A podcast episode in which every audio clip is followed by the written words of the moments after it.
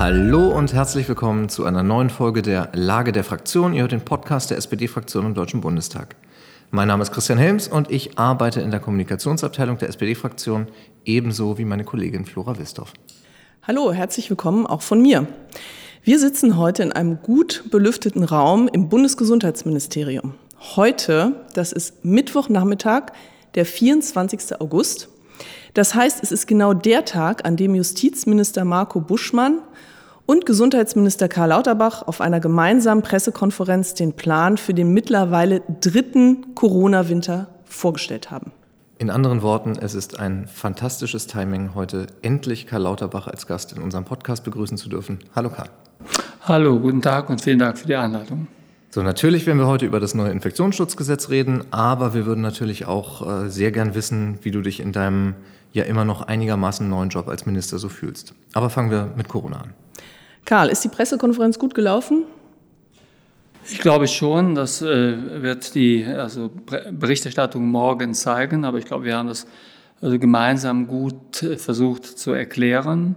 Äh, das ist ein wichtiges Gesetz, das wird uns für den Herbst also wichtige Dienste leisten müssen und jetzt ist es an den Fraktionen, das erstmal also auch ja, als eine Formulierungshilfe hinzunehmen und daraus das Gesetz eigentlich zu machen. Aber die Pressekonferenz ist aus meiner Sicht gut gelaufen. Es gab viele Fragen, auch kritische Fragen, aber ich sehe es immer so, auch kritische Fragen sind eine Gelegenheit, besser zu werden, beziehungsweise Dinge besser zu erklären. Somit, das konnte erreicht werden. Glaubst du denn, dass wir jetzt wirklich richtig gut auf den Herbst vorbereitet sind? So wie du dir das selbst gewünscht hättest? Ich glaube, dass das Gesetz erstmal also eine gute Grundlage bietet. Das ist aber nicht äh, alleine ausreichend. Wir haben ja so ein Sieben-Punkte-Programm äh, zu Anfang des Sommers bekannt gegeben. Das Programm hat mich den Urlaub gekostet in dieser Sommerpause. Ich habe im Prinzip keine Sommerpause gehabt, weil wir haben diese sieben Punkte versucht abzuarbeiten. Das fängt schon damit an, dass wir Impfstoffe besorgen, ähm, die besser schützen als die Impfstoffe, die wir derzeit haben äh, Impfstoffe, die kombinierte Impfstoffe sind, die für die Omikron-Varianten besser wirken. Diese Impfstoffe haben wir nicht nur gekauft, dafür haben wir nicht nur also entsprechende also Bestellungen gemacht, sondern wir helfen auch den entsprechenden Unternehmen, also diese Impfstoffe zugelassen zu bekommen. Da sind wir im In- und Ausland aktiv. Wir versuchen also die Regeln also so zu machen, dass diese Impfstoffe auch also in Deutschland rechtzeitig zugelassen werden. Somit ist das gesamte Impfangebot im Sinne von einer Impfverordnung, also hier zu sehen. Da geht es darum, dass auch die Impfzentren wieder offen sind, dass also die, der Kreis derjenigen, die impfen dürfen, groß genug ist, noch etwas ausgedehnt werden. Wir haben dann also eine bessere Monitorierung vor, also einen sogenannten Pandemieradar. Bisher haben im Herbst immer die Daten gefehlt, das wollen wir jetzt mal ändern dass also eben viel genauer die Krankenhausdaten uns zur Verfügung stellen, wie viele Betten sind noch frei, wie viele Betten sind mit Covid belegt, äh, ist die kritische Infrastruktur bedroht, wie viele Fälle gibt es, wie schwer sind die Fälle? Und so weiter. Wir machen sogar einen Abwassermonitor. Ich nenne das mal einfach den Pandemieradar, dass wir einfach bessere Daten haben, das haben wir bisher nie gehabt. Dann müssen wir in den Pflegeeinrichtungen besser vorbereitet sein. Da müssen die Impflücken geschlossen werden. Die Leute, die sich infizieren, die Menschen, die sich infizieren, müssen besser behandelt werden, mehr Behandlungen bekommen. Dafür haben wir Beauftragungen vorgesehen, die werden auch honoriert. Das ist also jetzt also beschlossene Sache. Die vulnerablen Gruppen, die beispielsweise Paxlovid, ein sehr wirksames Medikament benötigen, müssen das einfacher bekommen können. Da genügt dann beispielsweise der Anruf beim Hausarzt. Der Hausarzt macht dann die Verschreibung und dann wird das Medikament nach Hause gebracht, das ist eine Regel und so weiter und so fort.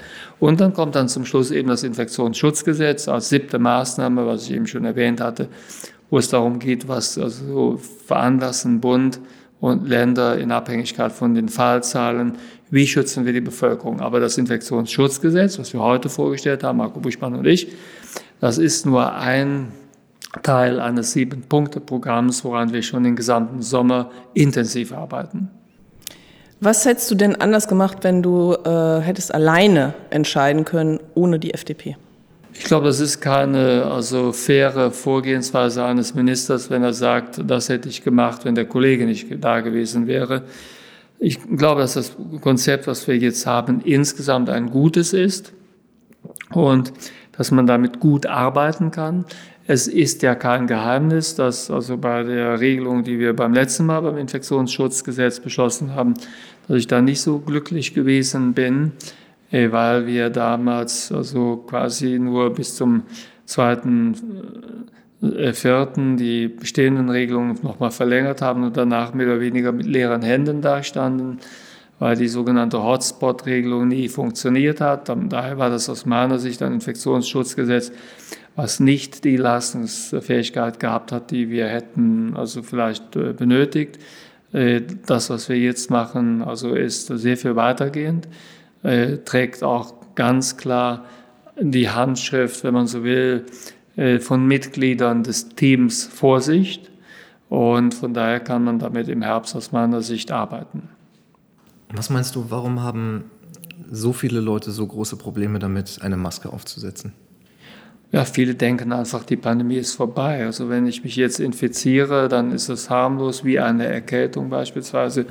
Es gibt auch Menschen, die glauben, also wenn sie es jetzt mal gehabt haben, wenn sie es beim nächsten Mal nochmal bekommen, dann verläuft es dann noch harmloser. Und wenn ich es ein paar Mal gehabt habe, dann bin ich schon so fast wie immun oder was. Also gibt es ja viele laienhafte Vorstellungen, die eben leider nicht stimmen. Das ist also so, dass also derjenige, der es schon mal gehabt hat oder der geimpft war und es gehabt hat, dass er sich trotzdem wieder infizieren kann und dass jedes Mal das Risiko besteht, dass er schwerer erkrankt oder gar an Long-Covid erkrankt. Und also somit haben wir auch da viele also Missverständnisse. Es gibt leider auch Wissenschaftler, die sagen, das ist jetzt wie eine Erkältung oder wir sind in der endemischen Lage. Das habe ich auch schon oft gehört. Das bedeutet, dass man noch sporadisch oft also dass man sporadische Ausbrüche nur noch erwarten würde, dass das Ganze jetzt schon in die Nähe einer besseren Grippe kommt. Das sind halt also Fehlannahmen und solche Fehlannahmen führen auch dazu, dass die Leute dann nicht mehr bereit sind, die Maske zu tragen. Da muss Aufklärung hin, da müssen wir zusammenstehen.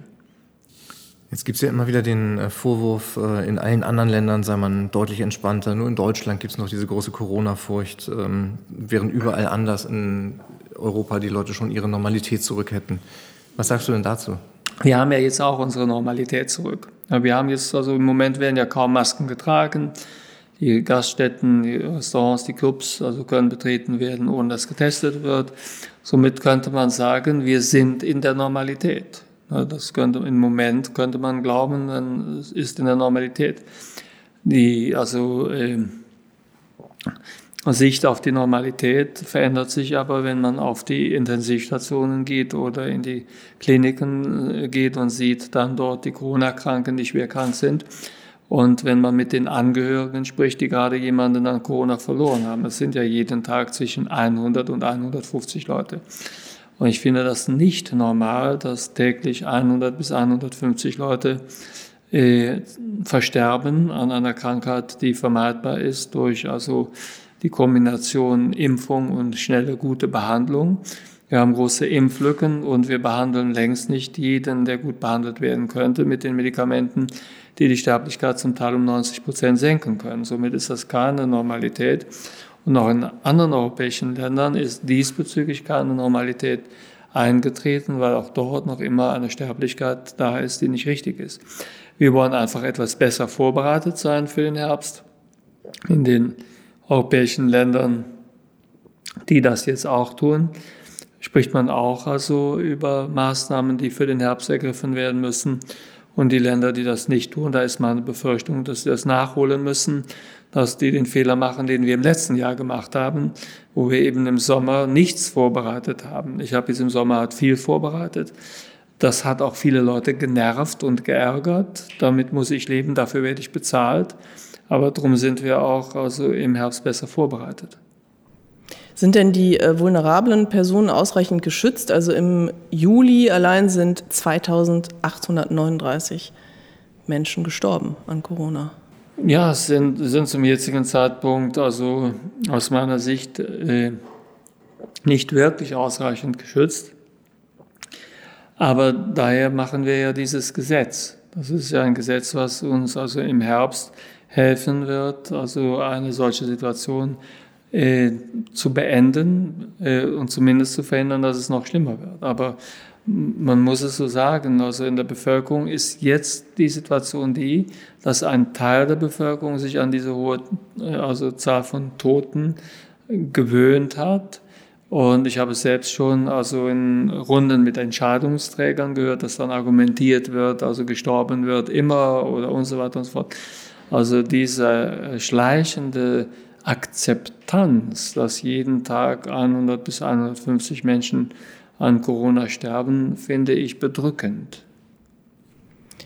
Kannst du denn ähm, einen neuen Lockdown und Schulschließungen ausschließen? Ja, das können wir ausschließen, weil die gesetzliche Grundlage dafür haben wir nicht mehr dargestellt. Das heißt also, jetzt ist es den Ländern nicht möglich, einen Lockdown zu machen äh, oder also Schulschließungen zu machen. Dafür bräuchten sie eine rechtliche Grundlage, die wir aber heute nicht geschaffen haben. Findest du das gut? Ja, das finde ich richtig. Also tatsächlich, weil wir haben zahlreiche Maßnahmen, die wirken und auch sehr gut wirken, ähm, die besser sind als ein Lockdown oder eine Schulschließung. Von daher, das finde ich gut und somit, also denke ich, kann man damit gut arbeiten. Lockdowns und Schulschließungen sind relativ stumpfe Schwerter. Das klingt erstmal nach also relativ dramatischen also Maßnahmen, aber Tatsache ist, äh, ob tatsächlich hier eine Schulschließung die Zahl der also Infektionen bei den Kindern reduzieren würde oder nicht, ist nicht wirklich gut zu beantworten. Es gibt Studien, die das zeigen, es gibt aber auch Studien, die das nicht so gut zeigen. Das sind die Daten, die wir haben, zum Beispiel in Bezug auf also regelmäßiges Testen oder Maskenpflicht viel besser. Hm, haben wir denn überhaupt einen richtig guten äh, Überblick darüber, was genau passiert, oder ist die Datenlage aktuell auch noch so ein bisschen Blindflug? Die Datenlage äh, ist gemischt. Wir haben also keine so gute Datenlage in Bezug auf die Frage, wie viele Ansteckungen haben wir, weil wir da eine hohe Dunkelziffer haben. Die also offizielle Infektionszahl, also die rechnen wir aus der Zahl der PCR-Getesteten, viele, die sich infiziert haben. Wir bestätigen den Antigen-Test ist gar nicht mehr, wenn Sie Symptome haben, durch den PCR-Test. Von daher haben wir da eine Dunkelziffer. Äh, trotzdem arbeiten wir an einer besseren Datenlage. Der eben von mir erwähnte Pandemieradar, der wird zum Beispiel Abwasseruntersuchungen äh, enthalten. Der wird eine Methode enthalten, wo man versucht, die Dunkelziffer zwischen den tatsächlich also festgestellten PCR-bestätigten äh, Fällen und den tatsächlichen Fällen diese Dunkelziffer zu äh, eruieren und dann mit einfließen zu lassen. Wir werden bessere Daten bekommen über die Zahl derer, die erkrankt sind in den Krankenhäusern, bessere Daten darüber, wie viele Betten wir noch haben. Also der Pandemieradar ist schon ein wichtiger Schritt nach vorn. Es ist eigentlich schade, dass ein solcher Radar erst im dritten Jahr der Pandemie eingesetzt wird. Du hast ja eben schon äh, das Thema Impfen erwähnt. Ähm, die Impfpflicht ist ja gescheitert so im Moment bekommt man nicht so richtig viel mit von, von einer breit und groß angelegten Impfkampagne. Ähm, kommt, kommt da noch was? Es muss auf jeden Fall noch mehr kommen. Wir bereiten eine Impfkampagne vor. Was jetzt also jetzt erstmal gekommen ist, also es gibt ja keinen Sinn einer Impfkampagne, wenn man keine Empfehlung der STIKO hat. Aber was jetzt äh, endlich gekommen ist, ist die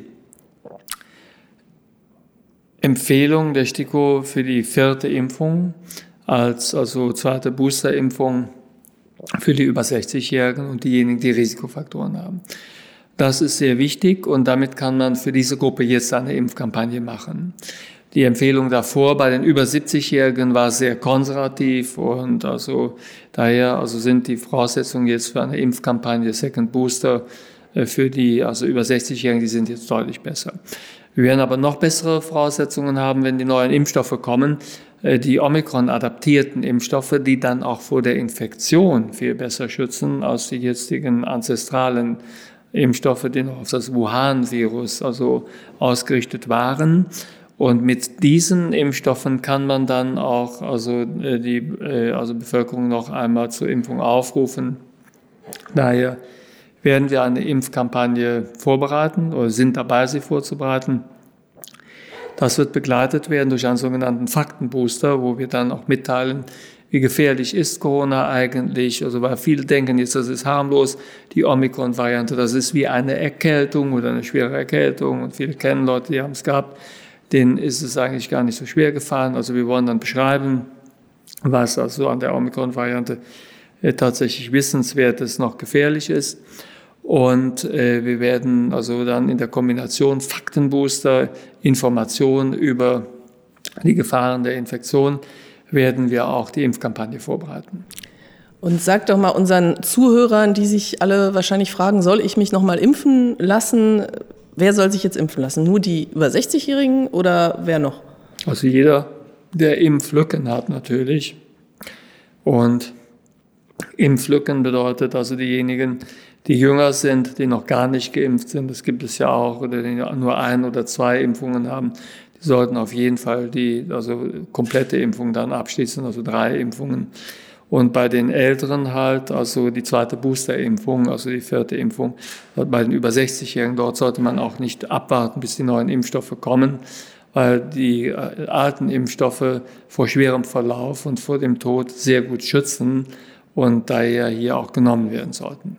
Und diejenigen, die dreimal geimpft sind, aber unter 60 sind, keine Risikogruppe, sollen die sich jetzt nochmal mit den neuen Impfstoffen ja, da haben wir ja keine, also da haben wir ja keine STIKO-Empfehlung bis zum jetzigen Zeitpunkt. Und es ist also äh, wahrscheinlich sinnvoll, dass ich hier der STIKO nicht vorgreife, weil ich ja also äh, ohne diesen im Ruf stehe, die also STIKO zu drängeln oder zu, zu bevormunden und so weiter und so fort. Somit also äh, hoffe ich, dass wir hier von der STIKO klar, bald also klare Ansagen bekommen.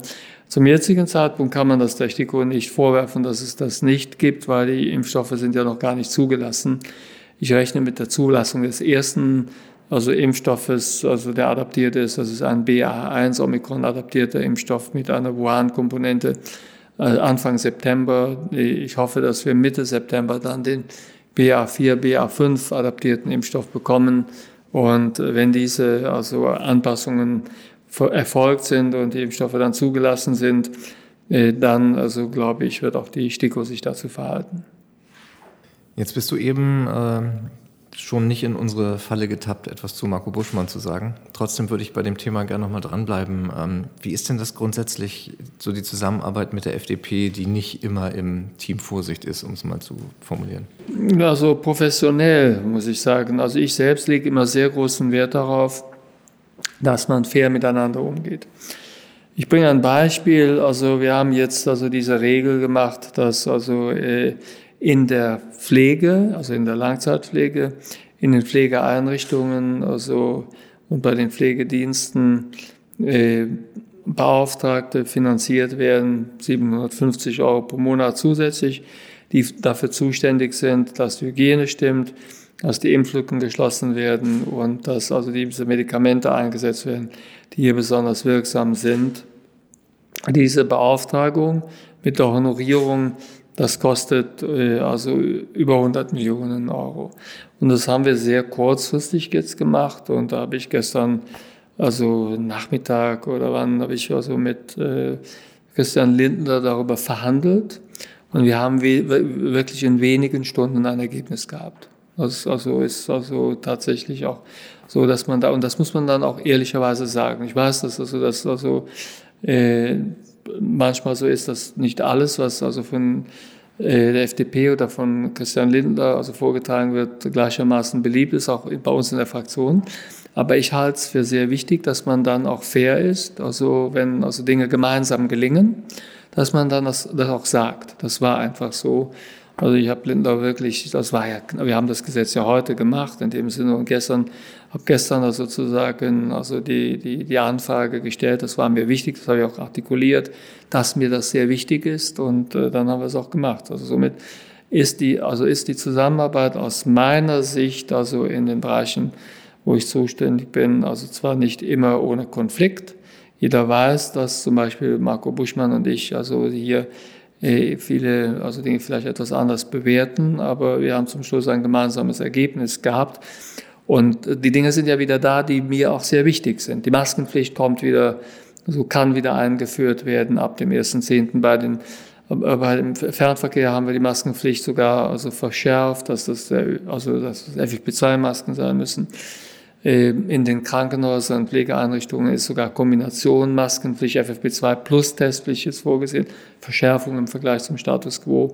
Äh, die Obergrenzen, also wenn viele Fälle sind in den Gasthäusern, in den Cafés, in den Restaurants, in den Innenräumen, können wieder also eingeführt werden. Somit also äh, sind wir da schon zusammengekommen und dafür bin ich auch dankbar und dann sollte man auch nicht im Hintergrund also die, die Koalitionspartner beschädigen. So viele Hörer und Hörerinnen haben wir nicht. Insofern kannst du hier ruhig. Ähm, die Frage, die ich mir gerade gestellt habe, ist, ähm, das ist natürlich irgendwie total richtig, als Politiker so einen Kompromiss dann auch zu loben und zu finden und zu sagen, das ist natürlich, wie Politik funktioniert. Äh, aber macht dich das als Wissenschaftler, der die Studienlage halt hier und da auch wirklich mal besser kennt, nicht irgendwo wahnsinnig? Ich glaube schon, dass wir die Studienlage sehr gut einfließen lassen. Ähm, ich nutze das Ministerium ja also ähm, in der Gesetzgebung äh, auch sehr wissenschaftlich. Also es ist ja nicht nur die klassische also Art und Weise, wie ein Ministerium typischerweise mit Wissenschaftlern zusammenarbeitet, die wir hier beobachten, sondern ich habe ja einen Expertenrat für die Pandemiekontrolle. Das sind die Top-Experten für also die Corona-Pandemie in ganz Deutschland. Da kann man wirklich sagen, das sind die besten Leute, die wir haben. Dann habe ich einen sehr, sehr also renommierten und also sehr gut besetzten Expertenrat für die Krankenhausreform. Äh, ich arbeite mit vielen Wissenschaftlern direkt zusammen im In- und Ausland. Das sind die klingenden Namen dabei, mit denen ich mich regelmäßig austausche wie Christian Drosten oder Uhur Shahin, den Entwickler des BioNTech-Impfstoffes, oder Ralf Alexander, äh, Christina Falk, Melanie Brinkmann und so weiter und so fort. Also ich nutze Wissenschaft sehr intensiv und auch also internationale Wissenschaftler, zum Beispiel Chris Whitty aus UK oder äh, Tony Fauci aus den Vereinigten Staaten. Äh, somit also das Ministerium überarbeitet wahrscheinlich wissenschaftlicher als also je zuvor. Ist also wird manchmal gescherzt, dass ich das äh, Ministerium nutzen würde wie ein Institut. Das ist übertrieben. Aber Wissenschaftler gehen hier wirklich ein und aus und das schätze ich auch sehr. Und das also fließt auch in die Gesetze ein. Wie unterscheidet sich denn äh, euer Freiheitsbegriff? Also von dir und, und Marco Buschmann. Siehst du da Unterschiede? Ah, das also ist jetzt eine komplizierte also Diskussion. Äh, ich persönlich also habe immer ein also äh, Freiheitsverständnis gehabt, was sehr, sehr, sehr, sehr stark beeinflusst äh, wurde durch Amartya Sen. Also Amartya Sen ist ja ein berühmter, also wenn man so will, Moralphilosoph und Ökonom. Äh, der sich also immer dafür eingesetzt hat, beim Freiheitsbegriff zu sagen, Freiheit ist nicht nur Freiheit von etwas oder vor etwas, meinetwegen Freiheit, dass mich niemand bedrängt oder verletzt oder bestiehlt oder was auch immer, sondern der Freiheitsbegriff muss immer so gedacht werden, dass die Freiheiten, die ich habe, nur genutzt werden können, wenn ich auch dazu in der Lage bin. Daher kommt da dieser berühmter Capability, also Ansatz, also Befähigungsansatz. Das ist somit, wenn man so will, ein positiver Freiheitsbegriff. Negativer Freiheitsbegriff ist ja immer, so Freiheit bedeutet, dass das und das mir nicht passieren kann. Und ein positiver Freiheitsbegriff ist, dass ich nur dann frei bin, wenn ich bestimmte Sachen auch machen kann. Und das hat mich immer sehr stark überzeugt. Dafür hat äh, Amartya auch den Nobelpreis in Ökonomie bekommen. Und also ich habe damals bei Amartya Sen promoviert in Boston. Von daher hat es mich sehr, sehr stark also geprägt. Mein Freiheitsbegriff ist daher sehr, sehr eng verwandt mit dem Capability-Freiheitsbegriff von Amartya Sen. Das ist äh, eine Grundüberzeugung. Welchen Freiheitsbegriff jetzt Marco Buschmann genau hat, muss ich ganz ehrlich sagen, kann ich noch nicht mal beurteilen. Äh, es ist auf jeden Fall so, dass also für Liberale diese negative Freiheit, Freiheit von, also eine größere Rolle spielt. Und das kann dann soweit sogar, das kann sogar so weit sein, dass jemand sagt, also dass ein Teil der Freiheit darin besteht, dass man möglichst wenig oder gar keine Steuern bezahlen muss. Das ist natürlich ein Freiheitsbegriff, äh, den ich sowohl philosophisch, Stichwort Amartya Sen, wie aber auch politisch, Stichwort, hier spricht das SPD-Mitglied, nicht mitgehen kann. Aber ihr schafft es ja offenbar trotzdem, Kompromisse zu finden. Genau, das ist also auch nötig. Und äh, man äh, also lernt sich ja auch besser kennen, aber ich glaube, dass der Kompromiss, den wir jetzt gefunden haben, ein guter Kompromiss ist und sich im Winter auch erweisen wird. Ich habe gesehen, dass du auf deinem Twitter-Account immer noch äh, ein äh, Selfie, so ein Ampel-Selfie angeheftet hast. Also das heißt, du bist immer noch sehr optimistisch, dass das dass die Zusammenarbeit auch weiterhin gut funktioniert. Ja, das ist ein Ampel-Selfie. Allerdings da fehlen die Liberalen, die müssen noch dazukommen. Da bin ich zu sehen mit Annalena Baerbock und mit äh, Robert Habeck und also äh, trotzdem ist das also sagen wir mal ein, ein, ein Teil Ampel-Selfie. Äh, ich arbeite halt sehr gerne, muss ich sagen, äh, auch mit den beiden zusammen und wir, wir haben da ein Selfie gestellt. Vielleicht tausche ich das mal aus, vielleicht ist es jetzt auch ein bisschen also in die Monate gekommen, aber ich glaube, dass das Ampelprojekt insgesamt äh, nach wie vor jetzt also äh, nicht an Wert verloren hat. Wir sind derzeit in der Krise, das darf man nicht beschönigen. Wir stehen als Regierung nicht gut da. Ich spreche hier gar nicht mal von den Umfragen, die sind auch nicht gut, aber wir stehen als Regierung nicht so gut da. Aber in der Krise also äh, muss man äh, der Sache dienen und nicht also, äh, also sich treiben lassen von Umfragen oder von Unsicherheiten. Das ist übrigens etwas, was ich auch an Olaf Scholz sehr schätze. Da haben wir eine Gemeinsamkeit. Also wenn die Sache es verlangt, muss man auch bei unpopulären Entscheidungen muss man stehen. Das mache ich jetzt also in der Corona-Pandemie. Ich weiß, dass niemand jetzt im Sommer gerne hört, wenn ich darauf hinweise, was im Herbst alles auf uns zukommen kann. Da heißt es, das nervt und das schon wieder und hör mir doch damit auf und so weiter. Ich höre es zum Teil von Sozialdemokraten. Aber das ist meine Aufgabe, im Herbst besser vorbereitet zu sein und daher muss ich das tun. Das Gleiche gilt auch für Olaf. Olaf Scholz ist auch jemand, der auch in Anbetracht schwieriger kommunikativer also Lagen äh, standhaft ist. Und das schätze ich sehr an ihm. Äh, das ist eine Eigenschaft, äh, die ich auch in den letzten Monaten also nochmal besonders zu schätzen gelernt habe. Ich glaube, dass wir uns da auch sehr gut aufeinander verlassen können und auch tun.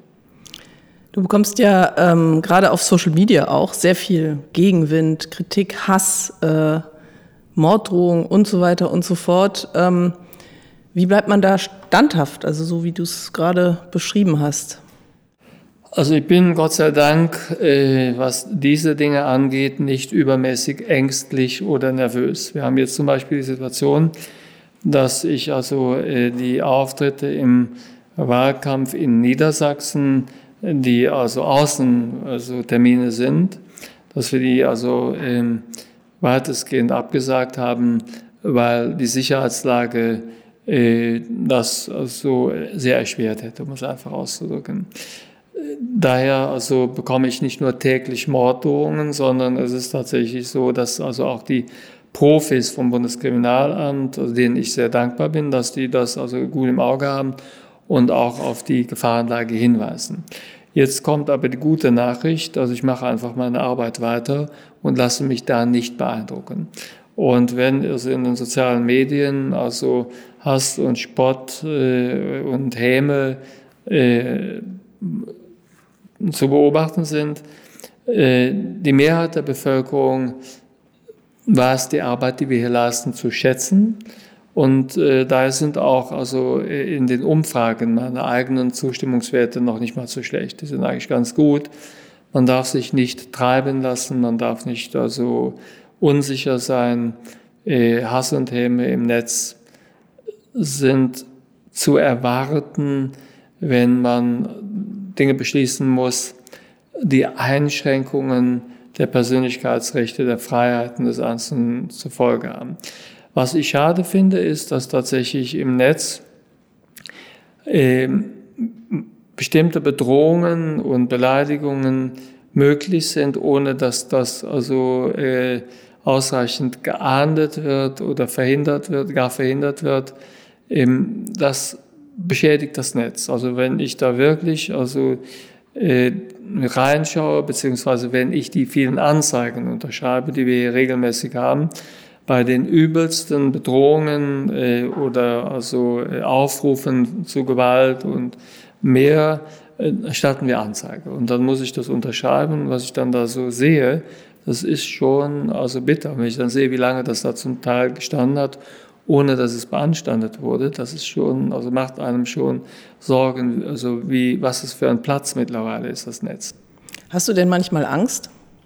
Nein, ich bin kein ängstlicher Mensch. Also vor, sagen wir mal, Überfällen und so weiter. Ich sollte ja mal gekidnappt werden und so weiter und so fort. Ich habe davor keine Angst. Also ich bin kein ängstlicher Mensch. Also äh, die, also die, äh, die Dinge, die mich besorgen, äh, wären andere. Was glaubst du, wo, wo dieser Hass herkommt? Ja, wo soll er herkommen? Also das sind Leute, die zum einen ähm, versuchen, die Corona-Pandemie auszunutzen, um mobil zu machen gegen den Staat. Diejenigen, die zum Beispiel in dem, was wir hier machen, einen Staat sehen, der also zu viele Rechte hat, in, die, in das Leben des Einzelnen einzugreifen, der sogenannte tiefe Staat. Das sind zum Teil auch Leute, die lehnen unsere, Recht, unsere Ordnung ab, unsere Staatsordnung ab. Ich werde zum Beispiel sehr häufig bedroht, äh, und sollte auch also gekidnappt werden von Anhängern der Szene der sogenannten Reichsbürger. Und das sind einfach also dann äh, Gruppen, die mit unserem Staat ohne diesen Konflikt stehen, aber dann die Corona-Pandemie nutzen, um also ein Exempel statuieren zu wollen, wo sie glauben, hier kann gezeigt werden, dass dieser Staat nicht rechtmäßig ist und dass in Wirklichkeit also eine andere, also eine andere staatliche Ordnung bestehen sollte. Das ist eine Gruppe. Zweite Gruppe sind, es gibt immer auch Menschen, die sagen wir, durch eine solche Pandemie äh, Einschränkungen gehabt haben, auch viel verloren haben, die zum Beispiel einsam gewesen sind, die also wirtschaftliche Probleme bekommen haben, äh, die Freunde oder Partner verloren haben, die mit den Einschränkungen nicht klarkommen, die sich vereinsamt fühlen. Das sind Menschen, die mir sehr leid tun und äh, die also auch tatsächlich Verlierer der Pandemie sind. Die werden aber dann zum Teil aufgehetzt, indem dann der Eindruck erweckt wird, als wenn die Maßnahmen, die ihnen tatsächlich auch Schaden zugefügt haben, äh, nicht notwendig gewesen wären. Da wird das so dargestellt, als wenn es in Wirklichkeit möglich gewesen wäre, die Pandemie ohne diese Einschränkungen zu beherrschen. Corona ist gar nicht so gefährlich, also Corona ist eine bessere Erkältung, jetzt im Sommer ist eine gute Zeit, sich zu infizieren. Holen wir uns die Infektion doch ab. Äh, das ist doch ein Angebot der so äh, Corona-Pandemie, dass wir jetzt diese leichten Varianten haben. Im Herbst ist das sowieso vorbei. Schaut in andere Länder, die kommen ohne diese Regeln klar und so weiter. Somit werden dann, also diese Menschen, die ohne dies in der Not sich befinden, die werden dann aufgehetzt, indem man den vorgaukelt, es wird doch ganz anders gegangen.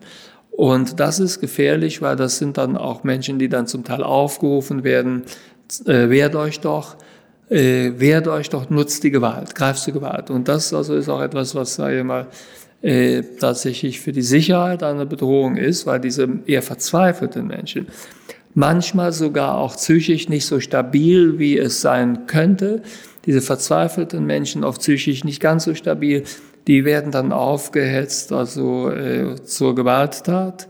Und das ist ein Restrisiko, mit dem wir leben müssen. Und darauf ist besonders zu achten. Jetzt haben wir, die, äh, haben wir über die Schattenseiten gesprochen, äh, wie es ist, Gesundheitsminister zu sein. Was ist denn das Gute? Was ist das Beste daran, Gesundheitsminister zu sein? Also es gibt vieles, was gut ist. Für mich ist das Wichtigste, dass ich halt tatsächlich gerne gestalte.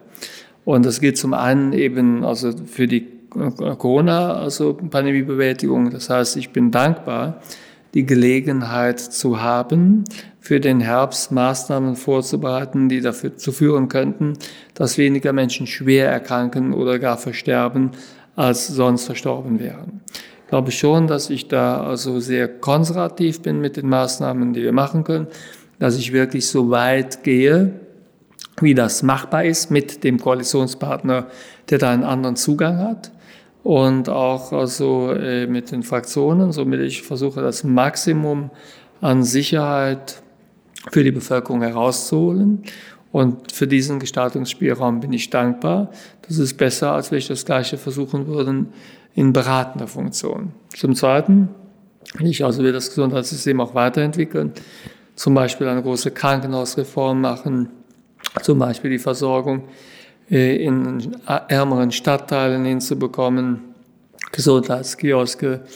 Ich möchte in der Pflege wichtige Anreize schaffen, dass die Pflege entlastet wird. Pflegeentlastungsgesetz bringen wir auf den Weg. Ich möchte dazu beitragen, dass die Zahl der Medizinstudierenden also erhöht wird, weil wir dann Riesenmangel an Ärztinnen und Ärzten haben werden, dass die Krankenhausversorgung verbessert wird dahingehend, dass nicht jeder Fall, der auch ambulant versorgt werden könnte, stationär versorgt wird. Also ich habe viele Gestaltungsideen, weil ich ja schon lange Gesundheitspolitik mache, seit mehr als 20 Jahren. Und da ist das Ministerium natürlich also der richtige Ort, der beste Ort. Ich kenne das Haus ja sehr gut. Und zum Dritten, mir ist auch sehr wichtig die Zusammenarbeit mit den Wissenschaftlern. Und für die Wissenschaftler ist das eine günstige Lage, weil wahrscheinlich ist, weil wird man selten einen äh, Minister haben, der also so daran interessiert ist, auf, auch auf Fachebene wissenschaftliche Erkenntnisse so in seine Arbeit einfließen zu lassen. Äh, daher bin ich täglich mehr oder weniger mit Wissenschaftlern also zusammen. Noch gerade bevor wir dieses Gespräch haben, habe ich den Repräsentanten der Hochschulrektorenkonferenz äh, getroffen und wir haben darüber nachgedacht, wie wir das Medizinstudium also reformieren können und so weiter. Also Wissenschaftler gehen hier aus und ein. Und ich habe das Privileg halt mit nationalen und internationalen Wissenschaftlern äh, in allen möglichen Bereichen mich auszutauschen und deren Vorschläge auch zur Politik zu machen. Hast du denn noch Freizeit? Spielst du noch Tischtennis zum Beispiel? Ich bin jetzt verletzt, aber wenn die Verletzung also überwunden ist, werde ich wieder spielen, so ich hoffe zumindest. Und ich habe wenig äh, Freizeit. Das ist tatsächlich so, dass ich jetzt im Sommer äh, zum ersten Mal im Sommer keinen Urlaub machen konnte, weil wir dieses Sieben-Punkte-Programm und das Infektionsschutzgesetz vorbereitet haben. Das ist tatsächlich also für mich neu und auch nicht angenehm. Also ich hätte mir tatsächlich eine leichte, äh, also ich hätte mir tatsächlich eine leichte, ich hätte mir tatsächlich eine Sommerpause gewünscht äh, und habe auch sonst nicht mehr so viel Freizeit, wie ich gerne hätte. Äh, auch aber die Lage bald besser im Griff zu haben, sodass dass, dass ich da das eine oder andere nachholen kann. Ich würde das Tischtennis-Thema gerne nochmal äh, vertiefen. Was für ein äh, Spielertyp bist du? Bist du so ein ganz aggressiver an der Platte? Ja, das ist tatsächlich so. Ich bin ein reiner Angriffsspieler und wie gesagt, wenn ich wieder genesen bin, jetzt habe ich eine leichte Schulterverletzung, aber tatsächlich bin ich ein dynamischer, also äh, Angriffsspieler, der also, äh, ja, genau, lassen wir es mal so ausgedrückt, äh, also der quasi vom, äh, vom ersten Ball an versucht, eine Lücke zu finden, um den Gegner unter Druck zu setzen. Vermisst du manchmal die Freiheit, die du als normaler Abgeordneter hattest? Ja, das ist so, äh, was ich im Moment halt also besonders vermisse. Also ich also bin tatsächlich also so unterwegs wegen der Bedrohungslage, dass ich mehr oder weniger die höchste Sicherheitsstufe habe. Das ist gut, weil ich da ja also gut, sehr gut geschützt bin. Äh, das hat aber zur Folge, dass ich kaum mehr etwas spontan machen kann. Also ich bin meistens also mit also einer also einer größeren Truppe von Personenschützern unterwegs und alles muss sehr präzise vorbereitet sein. Somit also äh, ist das eine Einschränkung, die man schon spürt. Das ist ganz klar, wenn ich zum Beispiel einen Spaziergang durch den Wald mache, dann also äh, gehen wir typischerweise zwei bis drei Personenschützer also im engen Abstand hinterher und äh, nicht weit vom Waldweg entfernt ist auch ein Fahrzeug unterwegs, wo noch also zusätzliche, also wo noch, wo noch mehr Leute dann wären. Aber gewöhnt man sich daran? Kann man das ausblenden oder ist das bei dir dann auch dauernd? Präsent? Ich habe mich daran jetzt ein Stück weit gewöhnt und auch die gute Nachricht ist, dass also tatsächlich die also Personenschützer sehr nett sind und sehr verständnisvoll und äh, also auch sehr hilfreich und es ist tatsächlich immer wieder so, dass ich auch äh, im Alltag in Situationen komme, wo ich auch spüre, dass es gut ist, dass sie dabei sind, das ist klar. Aber es, man kann es nicht komplett ausblenden. Das wäre falsch zu glauben. Kannst du denn äh, in diesem stressigen Alltag, den du ja nun hast, weiterhin so gesund leben? Du bist ja äh, Vegetarier und isst wenig Salz. Genau, ich bin Fischvegetarier. Also ich esse Fisch und vegetarisch. Esse, also, äh, mit, äh, esse sehr wenig Salz. Also esse keine mit Salz zubereiteten Gerichte. Somit kann man sagen, also äh, möglichst salzfrei. Natürlich ist Natrium also in allen Lebensmitteln oder in meisten Lebensmitteln enthalten, in also geringer Dosierung. Aber ich, also das mache ich jetzt auch weiter. Und also ähm, ich versuche auch relativ regelmäßig Sport zu machen. Habe jetzt eine Zeit lang aussetzen müssen wegen der Covid-Erkrankung und auch wegen der Schulterverletzung für den Tischtennissport. Hoffe aber bald wieder dabei sein zu können. Würdest du denn äh, allen empfehlen, so zu leben, wie du das tust? Also nein, auf von der Ernährung Fall. her? Nein, nein, nein. Also zum einen, also nicht alles, was ich also mache, also ist gesund. Ich schlafe zu wenig, also ich arbeite zu viel, ich arbeite äh, zum Teil auch zu ungünstigen, also äh, zu ungünstigen Zeiten und also. Also ich meinte jetzt die Ernährung vor allem. Ja, ja, auch bei der Ernährung wäre ich vorsichtig. Also diese also sehr also natriumarme äh, Diät äh, mit Fisch, das ist etwas, was gesund sein kann, aber man muss es auch können und es ist auch nicht für jeden. Also das ist schon etwas also speziell. Von daher es gibt auch einfachere Arten, sich gesund zu ernähren. Einfach nicht zu viel essen, möglichst also vegetarisch essen und äh, wenn man gut vorbereitet ist, vegan zu essen. Das ist tatsächlich sehr wichtig. Also äh, ich, ich bin jetzt quasi sehr lange schon auf die fischvegetarische also Diät eingestellt, habe also den Fleischkonsum schon äh, Ende der 80er Jahre aufgegeben wegen der Tierquälerei und wegen der schlechten also Energiebilanz von äh, Fleischkonsum. Damals hat man das noch nicht aus CO2-Perspektive gesehen, sondern aus der Perspektive des Hungers der also äh, damals in Afrika noch bekämpft werden musste. Es macht einfach keinen Sinn, dass man also ein Vielfaches der Kalorien verbrennt, um damit also dann die, also eine viel kleinere Kalorienzahl durch Fleisch also zur Verfügung zu haben. Aber ähm, das gesagt, also äh, die äh, Ernährung, äh, die vegane oder vegetarische Ernährung das wäre etwas, was heute äh, wirklich für fast alle sinnvoll wäre, weil man damit die CO2-Bilanz verbessert. Es ist deutlich gesünder. Die Tierquälerei wird also äh, zurückgedrängt und es ist auch ein Beitrag gegen Hunger und äh, gegen Mangelernährung. Da könnte das Gesundheitsministerium doch eigentlich auch so eine Informationskampagne starten, oder? Ja, in der Tat. Also hier ist zunächst einmal federführend das Landwirtschaftsministerium, aber trotzdem ist es richtig. Also und wir werden auch noch viele Kampagnen machen. Das ist eine gute Anregung. Jetzt ist es erstmal so, wir haben mehrere Gesetze also in der Pipeline, die jetzt schon im Verfahren sind. Diese Gesundheitskioske, die die Versorgung der ärmsten 1000 Kioske in ganz Deutschland verbessern sollen, das ist wichtig das Pflegeentlastungsgesetz, was dazu beitragen wird, dass also die Pflege wieder attraktiver wird als Beruf. Dann das Triagegesetz, wo wir sicherstellen wollen, dass Menschen, die behindert sind, in der Triage nicht also äh, benachteiligt werden. Das Infektionsschutzgesetz, was wir heute beschlossen haben, zumindest im Kabinett, dann eben das Sieben-Punkte-Programm. Es sind so viele Gesetze, die wir derzeit in der Vorbereitung haben ein Gesetz, wo es darum geht, dass also die Kinderkliniken besser vergütet werden, sodass dort die äh, äh, Kinder eine bessere Krankenhausversorgung bekommen. Ein Notfallversorgungsgesetz ist in Vorbereitung. Somit wir machen eine Menge. Oft einem ja ganz viele, schwindelig. sind viele Bälle in der Luft, vieles ist in Vorbereitung. Es gibt also Gesetze, da geht es darum, wie die Ausbildung in der Physiotherapie also vereinfacht wird. Äh, wir haben also Gesetze in Vorbereitung wo es darum geht, dass die Krankenhäuser die Fälle, die leichtere Fälle sind, nicht stationär versorgen müssen, sondern ambulant versorgen können, Hybrid-DRGs. Also viele, viele Gesetze.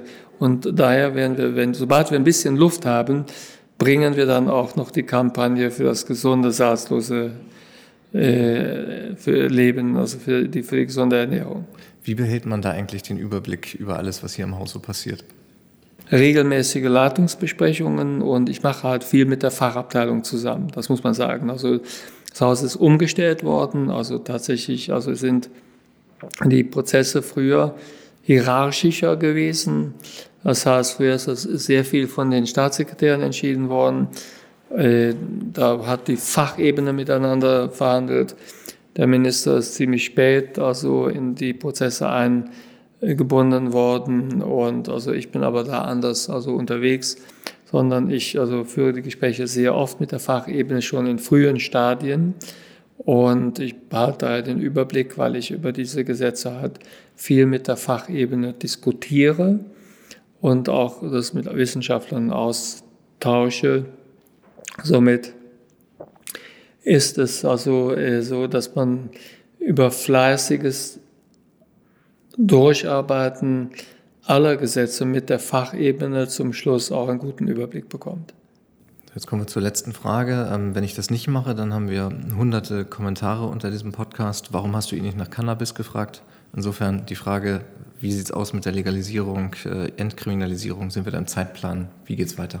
Ja, daran wird gearbeitet und ich will erst mal sagen, dass ich den Zeitplan einhalten will.